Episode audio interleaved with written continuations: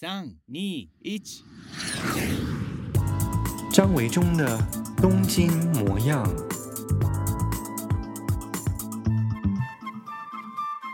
大家好，我是张维中，欢迎再次来到我的 Podcast 节目《东京模样》。不知道你是透过哪一个平台来收听我的 Podcast 节目呢？嗯，应该很多人直接直接从这个 iPhone 当中，或者是 Mac 上面的 Podcast 这个 App 来听我的节目哦。啊，或者很多人是用 Spotify 来听，还有这个 SoundCloud 也有。那近来呢，最新这一集呢，应该已经可以在 KKBOX 上面也可以听到我的 Podcast 节目喽。所以，如果嗯你是 KKBOX 的听众的话，也可以去 KKBOX 上面订阅《东京模样》的节目频道哦。录音的这一天啊，八月十五号星期六。其实这个礼拜是日本正在放お盆休み，お盆就是盆子的那个盆哦，写成汉字。お盆休み是什么呢？其实说穿了就是日本人的中元节假期。哎，对，他们也是过中元普渡的，但是跟我们农历七月的时间有点错开哦。 那其实啊，这个お盆休み还蛮微妙的，就是你基本上是在卡 a l 月历上面啊，是找不到它这个写红字放假的。不过依照这个约定俗成的一个习俗啊，大概就是会在八月中的时候啊，嗯，会放这个公司行号会放这个お盆休み的假期，虽然没有。 写在日历上也不是算国定假日，但偏偏就是会放连假。你说日本是不是确实是一个很暧昧、跟微妙的民族呢？嗯，这一点同样也在年末年始，就是岁末年初也是同样的状况。虽然呢，在每一年的。呃，岁末年初的时候呢，真正有放红字，有个月历上面有写红字放假的国定假期，可能是只有一号、二号、三号，但偏偏呢，就是也是一个呃约定俗成，就是大家共同有的默契，每一个公司行行大概是在呃端啊、呃，这个不是端午节，圣诞节过后哦。也就是大概二十五号之后的十二月十八号、二十七号左右呢，陆续各个公司行号也就会开始放年末年始的休み连休连续假期。お盆休み是一样的，虽然是没有在月历上面标注红字，但是公司行号也都会在这个期间一起放假。嗯。那在这个お盆休み呢，放假期间， 很多的人其实除了回自己的老家扫墓之外呢，也会用这个假期连续假期的时间去外面旅行。今年因为新冠肺炎的关系啊，嗯，其实很多人都选择就是留在自己的家里头，没有出门，特别是东京都哦。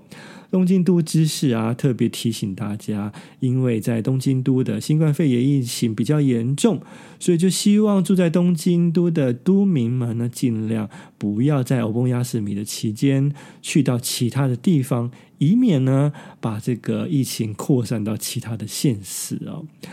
对，不过呢，在东京都以外的其他的县市呢，其实基本上。很多人还是照样的到处旅游，嗯。不过你会说，难道东京以外的地方就没有新冠肺炎疫情吗？No，当然也是有的，而且也越来越严重了呢。所以呢，你会看到，其实最近这一个月以来啊，东京还有全日本的新冠肺炎疫情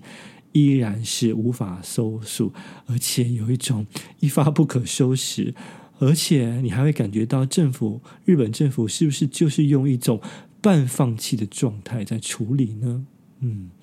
其实好像我觉得真的是这样啊，因为他们就觉得反正也没办法了，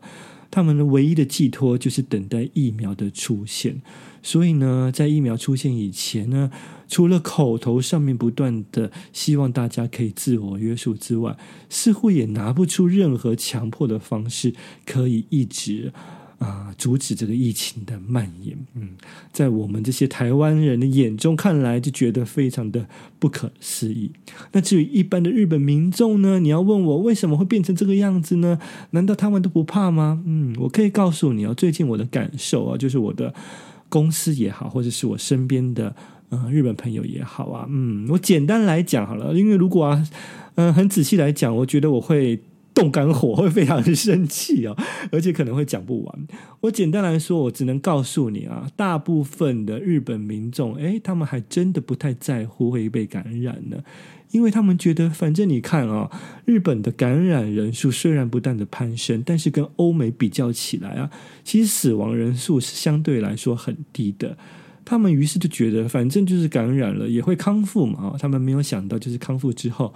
会不会还有未知的后遗症等等，这这些都没有想到，所以基本上我跟你说，他们还真的蛮不在乎的。所以呢，虽然是戴了口罩，但也不是因为真的想要害怕受感染才戴口罩，而是因为大家戴一个社会的观点，一种同才的压力啊，团体的一种 pressure，你不得不戴啊。所以觉得只是因为要适应、安抚旁边的民众的眼光，所以呢才戴起了口罩。至于呢，感染这件事情呢，不在乎的人啊，不 care 的人啊，觉得没什么的人，还真的是蛮多的。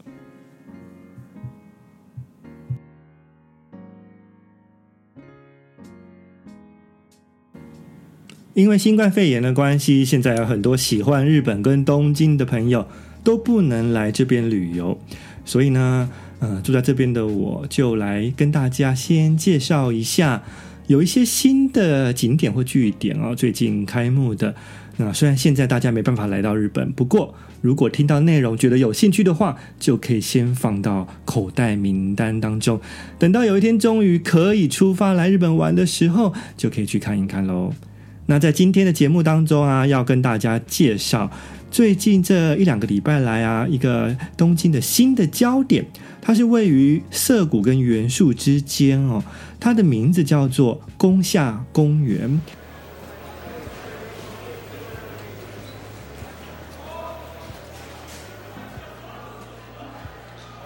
呃，其实它用的算是呃正式的名字是英文名字叫 Miyashita Park 啊，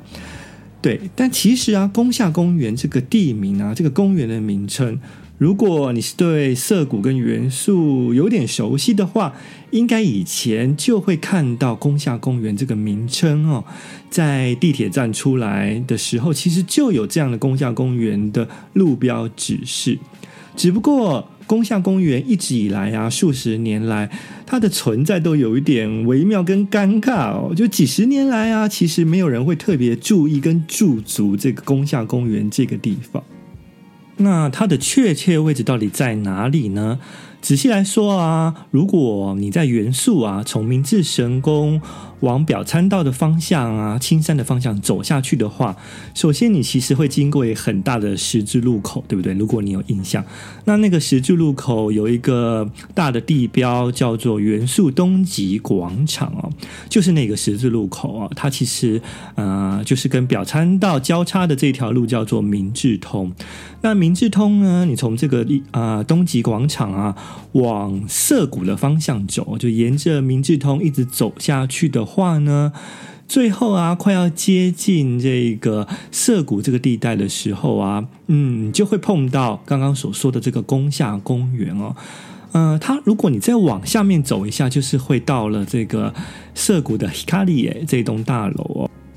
原本的宫下公园的位置啊，其实就是我刚刚在说明治通还不到 Hikari 的时之前啊，有一个高架的铁道桥啊。那呢，如果你是熟悉涩谷的走法的话，你就会穿过那个地下的通道，楼啊，等于是你的头顶是那个高架铁道桥。然后你一穿过去，其实就到了一栋 Tower Records，就 Tower 唱片城哦。就在这一小段路，就是呃高架桥上面哦，其实它本来就有一个公园，叫做宫下公园。只不过以前啊，这个公园并没有特别的开发，所以它的用途啊，就是专门提供给年轻人打篮球啊，或这个玩滑板的地方。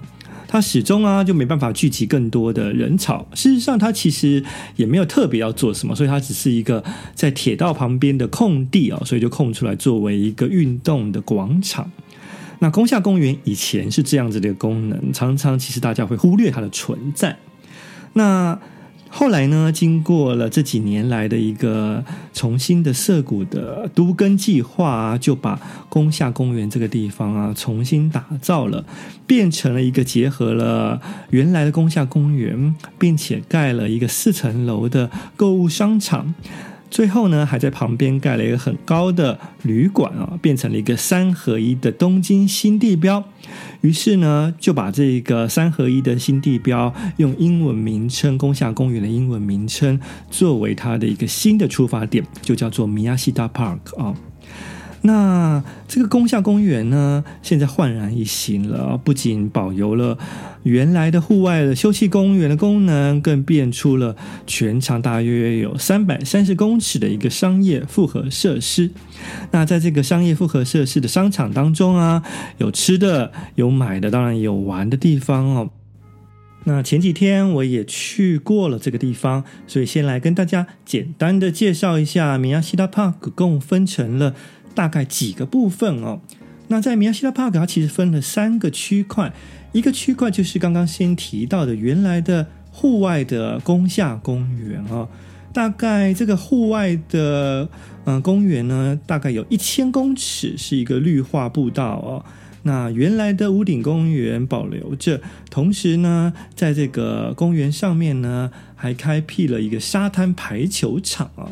所以呢，我那天去的时候，明明天气非常热啊，但是还是可以看到一群充满活力的年轻人光着上身在那边打沙滩排球。我想这个是在东京都内很少会见到的一个场景啊，因为通常打沙沙滩排球一定是得在海边的哦。那除了这个运动休闲的地方之外啊，其实它设了很多呃座椅，所以其实你可以在这边天气不那么热的时候啊，如果买了东西，在这边吃啊喝啊，坐在这边嗯、乘凉聊天，我觉得是一个很棒的一个公共休闲区域哦。那在上面的这个公园的部分，户外的公园呢、啊，其实只有一间店家，那就是开了一间星巴克哦。那这间星巴克其实也蛮有趣的哦，因为啊，它的造型啊，嗯，如果啊你是常常看这个美剧啊，或者是美国电影啊，就会觉得它好像是存在于在这个呃美国的公路啊旁边的一个加油站的造型。对，没错。事实上啊，这间在 Miyashita Park 的户外公园的星巴克啊，它特别请来了设计总监。藤原浩来担任这个店面的企划。当初啊，田园藤原浩在设计这个店家的时候的概念，就是希望啊，觉得诶，这个宫下公园感觉是沿着这个明治通的道路来盖这个狭长型的商业设施哦。那在这个楼上的屋顶屋上公园啊，就有一种感觉是在这个漫长的公路当中去开的一间咖啡馆哦。那于是呢，他就运用了刚刚提到的这个公路旁边的加油站的造型，盖了一间四四方方正方形的外观的星巴克，好像一个盒子的外观哦，坐落在广阔的空地中央。呃，在这个店面设计的正面啊、侧面的部分，嗯、也设计成一个可以全开放式的玻璃落地窗，非常具有开放感。我们刚刚好也符合了现在新冠肺炎防疫的这个开放换气的条件哦。那这个设计的概念来自于国外的路边加油站啊，充满着开阔的公路感哦。那在室内呢，地板也采用了绿色的设计。那吊顶的这个结构上面呢，也采用了跟这个设施相同的网状的结构，嗯，所以呢，在这个步道当中啊，你如果来到了这个楼上的星巴克咖啡，就觉得好像嗯，重新来到了一个在海外旅游的公路上面的路边加油站这种旅行的气氛。藤原浩说啊，其实他当初设计这个 Miyashita Park 的星巴克店，确实是这样子，所以呢，期望可以让全世界来到这边的人啊，在这边啊、休息解渴、放松身心哦，就好像在公路上面的奔跑，准备奔跑到下一个目的地的地方。那当然，意思就是说，可以到下面的商场逛一逛，买一买，吃吃东西喽。好，那这间星巴克其实他也推出了一些跟藤原浩跨界合作的一些随行杯哦，嗯，基本上这些杯啊，随行杯的造型是在其他店家星巴克也可以看到的，就是偏黑色系的这一款造型的杯子。只不过在这一款黑色系的造型的杯子当中，特别印上了就是。米亚西达帕克的一个缩写的英文名字 MYST，另外也印上了藤原浩的他呃所率领的设计公司的名称 Fragment F R A G M E N T 哦，所以如果你是设计总监藤原浩的 fan，或者喜欢黑色系的星巴克的随行杯系列的话呢，可以考虑来这里购买。呃，特别有印上米亚西达帕克纪念字样的一个系列杯哦，那它也有出 T 恤，对，如果呃下次来的话可以看一看。接下来我们就来到刚刚介绍的这个商业设施第二个区块，也就是主要的商场的部分。它是位于这个楼层的二三楼哦，名称叫做雷亚斗，当然是日文发音哦，雷亚斗米亚西达帕克哦。那在这个雷亚斗的商业设施当商场当中啊，嗯、目前总共大概有九十间的店哦。对，那包括了一些是日本第一次开的店家哦，一共有七间，另外还有首次在商场里头呃开店的一些品牌有三十二间，总共加起来啊有卖呃服装的，也有卖生活杂货的，然后呢也有一间 Record 就是呃黑胶唱片行。还有很多卖这个设计师衣服的，以及精品服饰哦。另外还有就是非常非常多的饮食店，也有书店跟咖啡馆哦。总共加起来大概就是九十间的店家。因为这个商场它其实刚刚也提到了，它是非常属于狭长型的一个空间，所以呢，它又把它分成了。南北两个街区，嗯，听起来是不是有点复杂哦？还好啦，哦，呃，也就是说，在这个二三楼的商场当中呢，它又另外划分出了一个北街区跟南街区的部分哦。好，那这个北街区的部分呢，它主要聚集的商场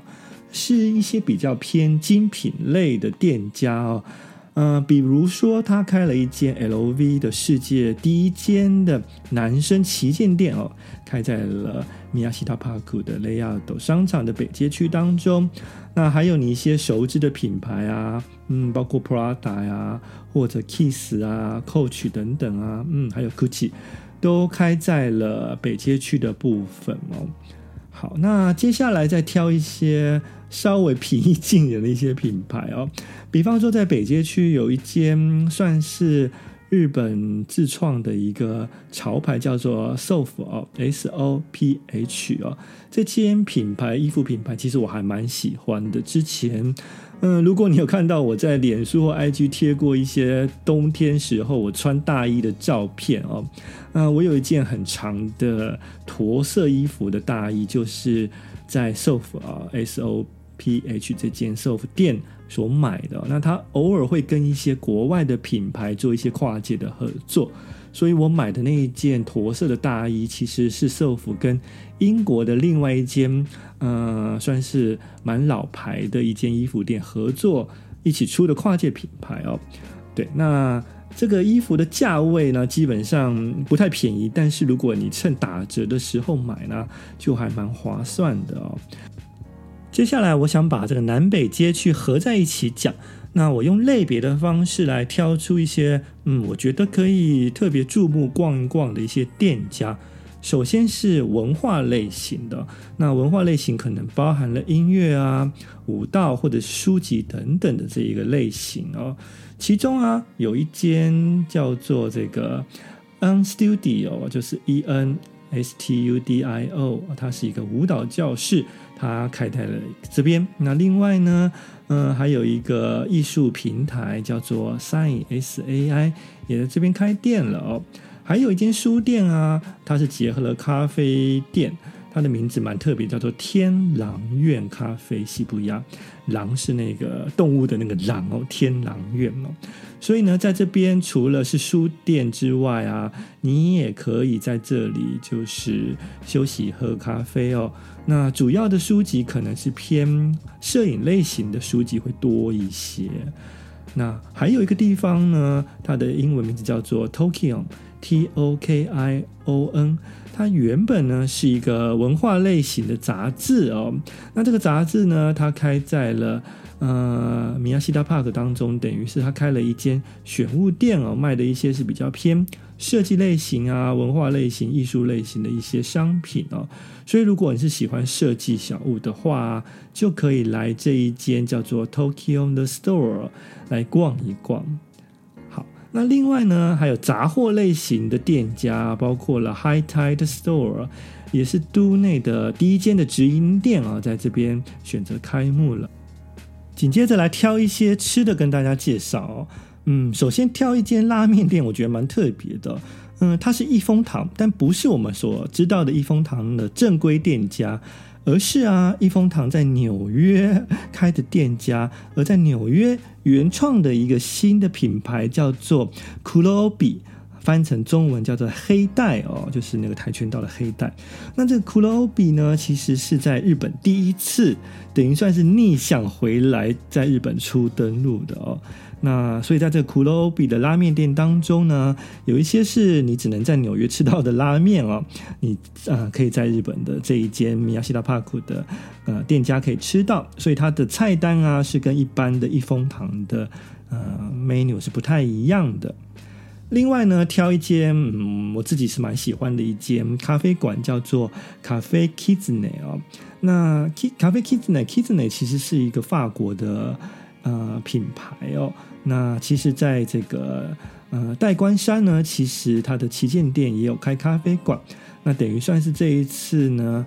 开在都心当中的这个闹区的涩谷，算是一个新的创举哦。那在这个咖啡 Kitsune 西布亚当中，其实呃整个的空间感我觉得蛮好的。那它的饮料啊，有很多的原创的新的这种感受的饮料，大家也可以试一试。另外有两间关于蛋料理的店家，我觉得嗯还蛮值得推荐的，因为我本身自己非常喜欢吃蛋的料理哦。第一间叫做 Pando Espresso Do 哦，它其实是原来的店名叫做 Pando Espresso Do。马吉亚瓦塞，那开在这个米亚西达帕库算是另外一个支店哦，所以呢就少掉了后面一个名字，直接叫做 Pando Espresso To 哦。那这个奇怪的店名呢，基本上呢它就是卖面包为主，另外呢还有很多关于蛋的料理哦。因此你可以在这个店家当中啊吃到呃面包跟蛋所结合的各式各样的一些嗯呃餐点哦，所以我觉得还蛮适合嗯。轻食的，如果我们不想吃太 omoy 太重的料理的话，可以选择这边。另外一间蛋料理的店家叫做 Eggslut，英文是 E G G x l u t，所以它的日文念法就是 Eggslato。那这个店呢，那天我也吃了，我还蛮喜欢的，因为呢，嗯、它看起来很像是汉堡，但其实啊。嗯，它比汉堡我觉得更营养一点，因为啊，你可以选择里头是纯粹是蔬菜很多的，或者是海鲜类比较多的虾子啊等等的，就是可以比较选择不要有肉的哦。那它里头当然就会夹上蛋，那它的蛋的做法很特别，它是所啊采用这个碎蛋哦，就炒蛋，而不是荷包蛋，而且它的蛋呢、煎的非常非常的滑嫩哦，所以呢一口咬下去啊，它的面包也很好吃。嗯，那个口感我觉得非常的棒，不过它的问题就在于，因为它的蛋啊煎得非常的滑嫩啊，呃，充满了水分，所以呢，其实它是一个不太容易咬食的食物啊，就是你会到最后会吃得蛮难看的。所以呢，他当初给给这个餐点来的时候呢，还附上了汤匙跟叉子。我想说，嗯，为什么吃这个蛋汉堡还需要用到叉子跟汤匙呢？对，后来呢，咬下去咬到几口一半的时候，就发现啊，那个蛋啊实在是太不受控制了啊，非常的群魔乱舞一番呢，必须使用到叉子跟汤匙才会比较容易食用。所以啊，如果你是跟你心仪的对象第一次约会啦，要保持吃的形象的话，请跳过这一间店哦，因为它可能会让你吃得很狼狈，但是它真的是很好吃。接下来我们就来到了一楼喽啊，那一楼呢，其实。啊、呃，很特别，它叫做涩谷横丁，也就是涩谷ヨコ酒哦。那在这个涩谷ヨコ酒呢，它最大的特色就是它创造了一个市区型的户外屋台餐厅街，也就是你从外面走过去啊，它其实 全部每一间餐厅啊都摆出了户外的桌椅哦。当然，它也有室内的。呃，座椅，但是呢，嗯，很多人因为最近新冠肺炎的关系哦，觉得待在室内比较危险，不通风，所以呢，宁愿就是选择了在户外来坐来吃饭。你在东京的市区当中啊，除了浅草以外啊，很少会看到居酒屋或餐厅啊，是把桌椅摆在户外外面的哦，有点像是夜市摊贩的感觉。因此，在这个西部亚的宫下パーク的涩谷横丁呢，就算是还蛮特殊的一个都内闹区的饮食风景。而且更特别的是啊，涩谷横丁呢，有很多店家几乎是二十四小时营业的哦。所以啊，如果啊你以后来到东京玩，晚上很晚啊，住在涩谷附近，不知道去哪些店都关门的话，你就可以来涩谷横丁的居酒屋来吃东西哦。那在这个居酒屋的分配上面呢，它每一个店家都是有不同的日本各地的当地料理哦，所以你走过这个涩谷横丁，其实你就等于走过了全日本的各个地方名产的当地的料理，你都可以集中在这边全部都吃到。一共有十九间店哦，对，那呃，如果你去过惠比寿啊，惠比寿也有一个地方叫做惠比寿横丁 ABC 优口酒。那这个是同样的一个呃公司所营运的商场，因为这个涩谷ヨコ酒，它就是沿着整个商场狭长型的嗯空间户外设计感觉哦，所以我觉得就很特别，你好像就真的是在逛一个街道当中的一个户外的摊贩街哦，所以嗯很热闹，从早到晚，中午也好，晚上也好，各自有不同的表情跟风貌。最后，我们来到宫下パーク的第三个区块，也就是饭店的部分哦，旅馆的部分。那这一间旅馆的名称呢，叫做西克安斯宫下パーク。西克安斯啊，其实是由三井不动产他们所成立的新的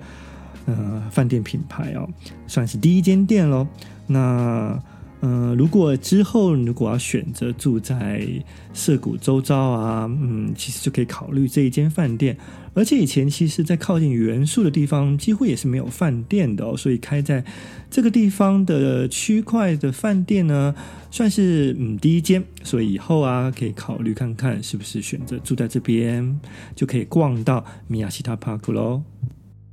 好，这就是简单跟大家介绍啊，宫下パーク整个呃区块的一些、嗯、介绍，还有一些我觉得蛮值得推荐大家下次来的时候。可以去逛一逛的一些店跟品牌，嗯，这个宫下パーク呢，它其实已经在上个礼拜已经算是全部都已经开幕了。本来是在六月要开的，后来因为新冠肺炎的关系就延期，一直到了七月底八月初才全部开幕。 嗯，我自己逛过的感觉是我还蛮喜欢这边的，因为我觉得啊，宫下パーク这个商场跟现存目前东京有的商场。气氛跟感觉真的非常的不同。嗯，我在逛的时候啊，老实说，我觉得有一点走进了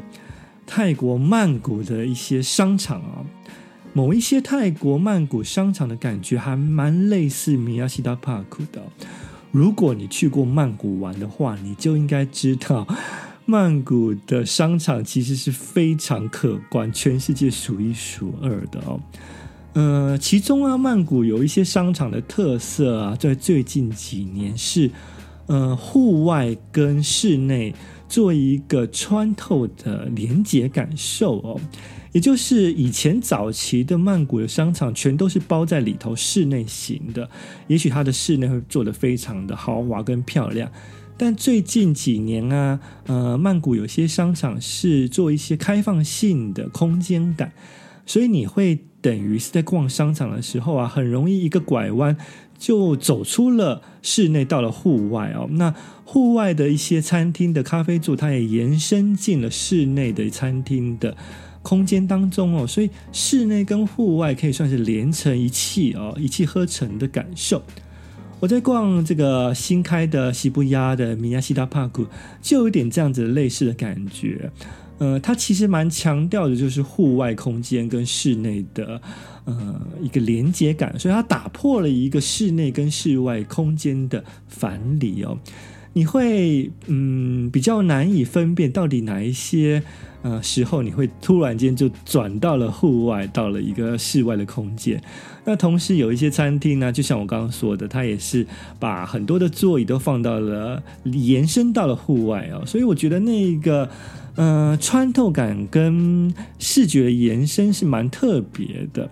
我觉得这是很聪明的一个做法，因为其实米亚西达帕谷它虽然是一个狭长型的空间呢，很长嘛，对，它可以容纳的店家跟设施蛮多，但事实上它其实是蛮狭窄的哦，就是呃，所以如果它可以运用了一个户外跟室内的相互通联的一个穿透感觉的时候，你就会觉得这个商场的空间感有所延伸，不会那么的狭窄哦，对，这是一个部分。另外啊，曼谷也有一些很多商场啊，其实是让你有一种在逛长长的街道狭长的感觉啊。那刚刚也不断的提到，其实米亚西达帕谷，因为它沿着明治通跟铁道下面去建的，所以它其实也具备了这一种街区感的狭长型哦。因此你会觉得。你像是在逛一个商场，又像是在逛一个东京的某一个长长的街道的感觉哦。那我觉得这样的一个设施的嗯设计是过去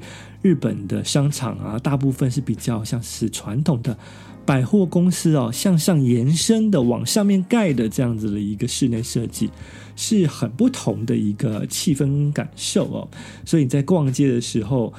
你的情绪也会有所不同，因为你会觉得你不像是在逛一个百货公司，而是在像逛一个街道的感觉。只不过在街道当中开了一些店家跟餐厅哦。那我觉得这个是在目前东京的商场当中很特别的一点。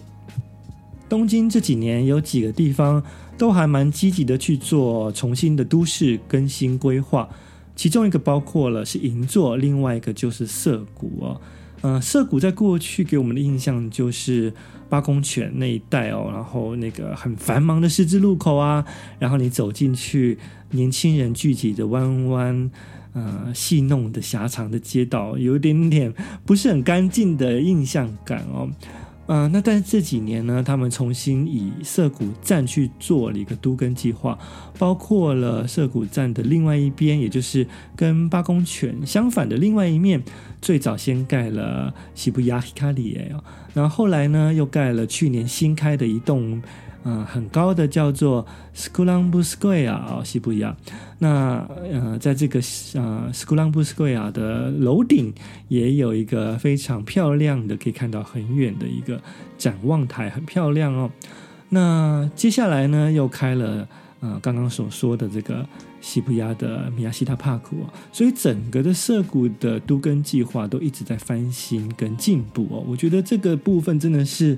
还蛮让人佩服的。嗯，其实东京本身就已经是一个都市建设蛮完善、蛮完好的一个地方，但是他们其实还不满足哦，不仅止于此而已，不断的翻修哦，过去老旧的建筑，希望可以做到更好。我觉得这个真的是台北啊，或者是台湾的任何一个城市，是值得很学习跟借鉴的部分。好，今天的节目呢，就是先带大家，我先代替大家去逛一逛了这个新开的米亚西达帕克。那如果呃下次在不久的将来啊，希望可以赶快开放，大家可以来日本的时候呢，就可以去逛一逛，看一看，也许你会有一些我没有说到的新鲜的新的发现跟感受喽。